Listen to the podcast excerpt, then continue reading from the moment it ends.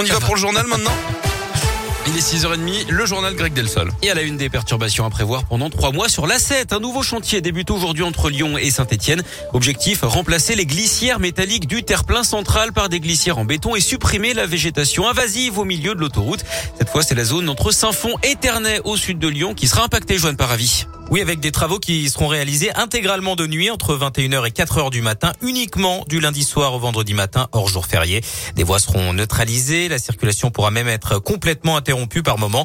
Mais attention, il y a aussi quelques perturbations en journée. Préparez-vous à lever le pied dès aujourd'hui et pendant trois semaines. La vitesse sera limitée à 90 km heure dans le secteur et à partir du 4 avril, il faudra même descendre à 70 km heure. La largeur des voies sera réduite et les poids lourds seront interdits de dépassement sur ce tronçon. Dire qui réalise ce chantier appelle d'ailleurs les automobilistes à redoubler de vigilance aux abords du chantier. Merci Joanne. Notez que ces travaux doivent se terminer à la mi-juin. Puisqu'on parle déplacement, on revient également sur cette proposition du gouvernement. Ce week-end, il va financer une remise de 15 centimes par litre de carburant. C'est ce qu'a expliqué le Premier ministre Jean Castex ce samedi pour contrer l'envolée des prix et à un mois de la présidentielle. Ça concernera les ménages comme les entreprises sur tous les carburants dès le 1er avril et pendant 4 mois. Montant de la facture pour l'État, 2 milliards lundi, les prix doivent d'ailleurs baisser de 35 centimes en moyenne par litre. Hein. C'est en tout cas ce qu'avait promis le patron des enseignes Leclerc en fin de semaine dernière. L'actu, c'est aussi la fin du port du masque obligatoire en intérieur aujourd'hui dans les écoles, au bureaux et dans les lieux accueillant du public. Seules exceptions, il faut le garder dans les transports en commun, les établissements de santé et les maisons de retraite. Il est quand même fortement recommandé également de conserver les règles d'hygiène élémentaires car l'épidémie est toujours là. Les hospitalisations étaient en hausse hier, un peu moins de 21 000 patients au total.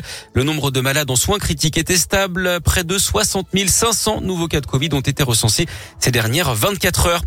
Un procès qui s'ouvre aujourd'hui à Lyon, celui d'un homme accusé d'avoir tué sa compagne en 2019 dans le 8e arrondissement. La victime, Laura, avait 22 ans.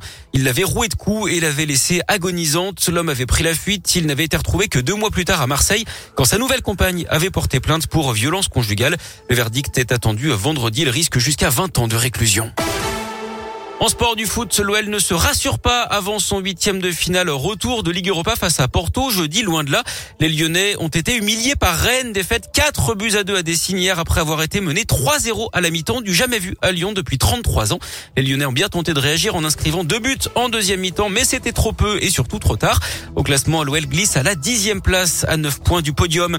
Et puis clap de fin pour les Jeux paralympiques de Pékin. Hier, 10 jours de compétition avec 12 médailles dont 7 en or. La France termine quatrième d'un classement des nations dominées par la Chine et par l'Ukraine. Le skieur Arthur Bochet porte drapeau à la cérémonie de clôture à boucler ses jambes beauté en remportant le slalom. C'est sa quatrième médaille des Jeux, la troisième en or.